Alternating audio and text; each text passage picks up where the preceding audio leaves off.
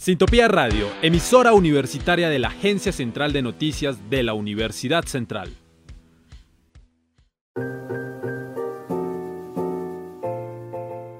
Sociedad. Cultura. La vida desde diferentes perspectivas. Efecto Cultural, un podcast de catarsis.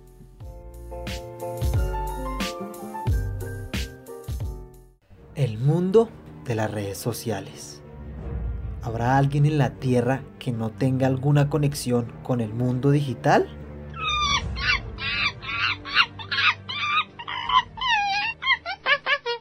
Tendrías que ser un cavernícola, Nico. Hoy en día es muy difícil alejarte de la tentación de tener alguna red social.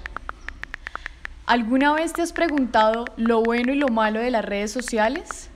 En esta tercera entrega hablamos de lo bueno versus lo malo de las redes sociales, los monstruos que creamos.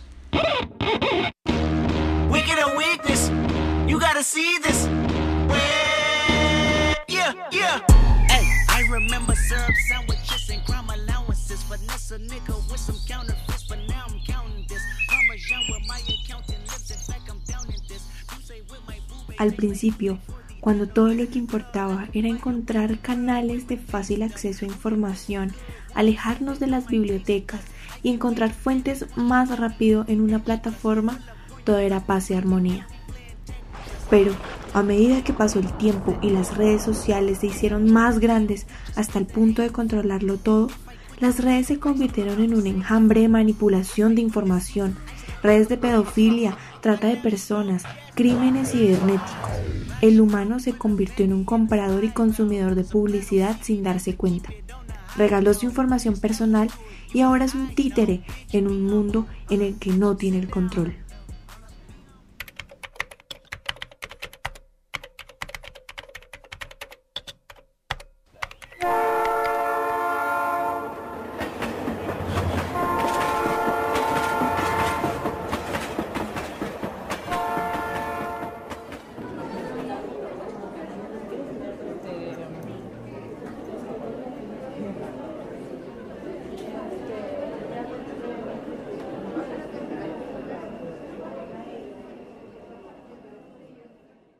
Hey Pau, empecemos por lo bueno.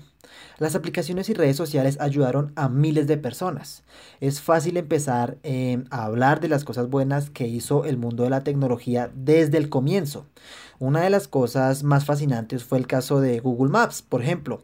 Eh, un caso en el que un chico desaparecido en India logró reencontrar a su familia después de 25 años usando vagos recuerdos y la aplicación de Google Maps para recorrer las vías del tren en la India hasta su pueblo.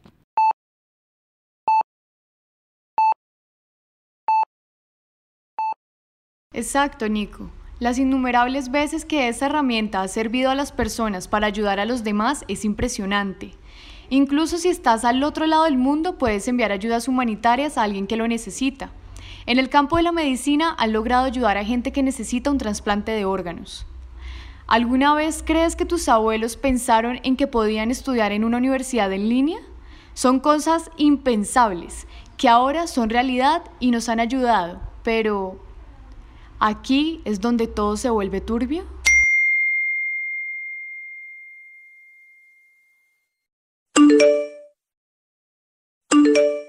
Can you give us a question? Don't be. Can you no, give I'm us not a going to give you a question? I'm you- not going to give you a can you question. sta- can you state You are categorically- fake news. Sir, go ahead. can you state categorically that nobody.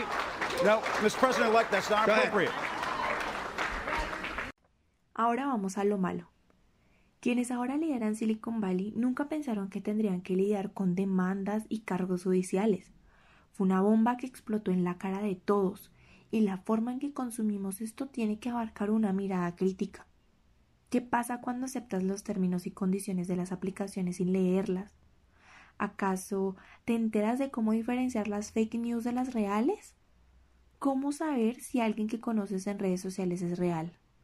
¿Has sentido que tu celular te escucha?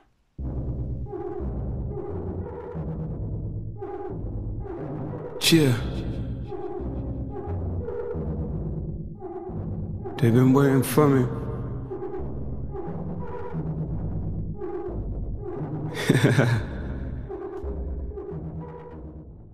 La salud mental de todos está en riesgo. El apego y adicción a las redes sociales es tan riesgosa que hemos convertido nuestra vida en una burbuja de dependencia. ¿Qué uso le estamos dando a las redes sociales?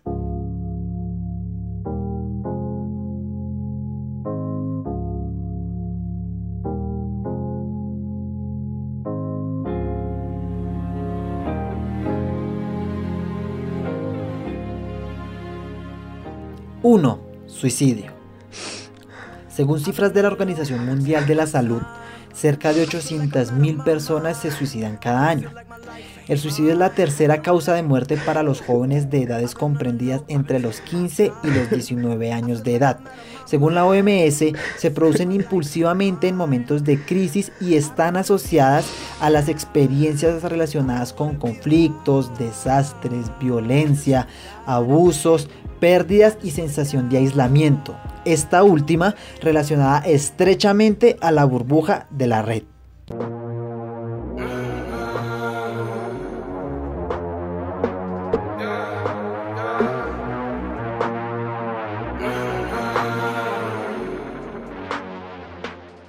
Segundo, fake news. Al hablar de este tema no podemos dejar de lado mencionar que el control en las redes sociales es débil y ha ejercido una fuerte presión en los medios de comunicación para generar nuevas herramientas que logren poner freno a la propagación de las mismas. Su volumen es tan fuerte que opacan las reales y se convierten en una amenaza a la prensa real, como lo dice Aidan White, director de la red de periodismo ético EJN. Para tratar de esclarecer el problema, esta entidad ha elaborado esta definición de la información falsa o trucada. Abro comillas.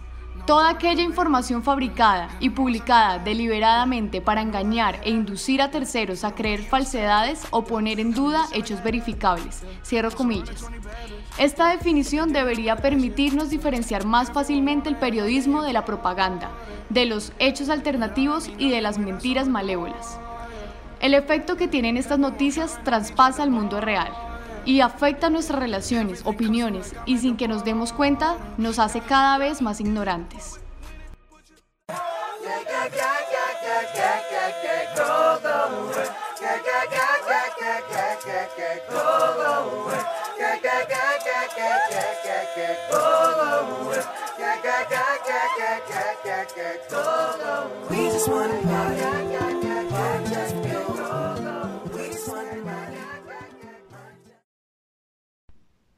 Tercero, manipulación. Si bien las elecciones presidenciales en Estados Unidos del año 2016 fueron extrañas, el escándalo sobre una posible manipulación estalló y Facebook fue uno de los principales protagonistas. Cambridge Analytica utilizó todos los datos de los posibles votantes estadounidenses y jugó a clasificar por gustos, interacciones, reacciones y participaciones a las personas en Internet. Todo desde esta red social. Así, y mediante manipulación publicitaria, se enviaría a los usuarios manipulables, como ellos lo afirmaban, información desvirtuando a la campaña opositora, noticias falsas, publicaciones odiosas, entre otras cosas. Y aunque en tan solo 24 horas el valor de Facebook cayó 37 mil millones, es posible preguntarnos, ¿y mi información personal qué? Esto es solo la superficie algunos ejemplos del daño que nos estamos haciendo. Sin querer se creó un monstruo que ahora controla todo y que, de un modo u otro, afecta la forma en la que vivimos. La pregunta es, ¿dejará que las redes sociales sigan teniendo el control? Lo invitamos a que sea más crítico a la hora de decidir, a la hora de consumir y sobre todo a la hora de publicar su vida en redes sociales. Primero infórmese amplíe sus sentidos.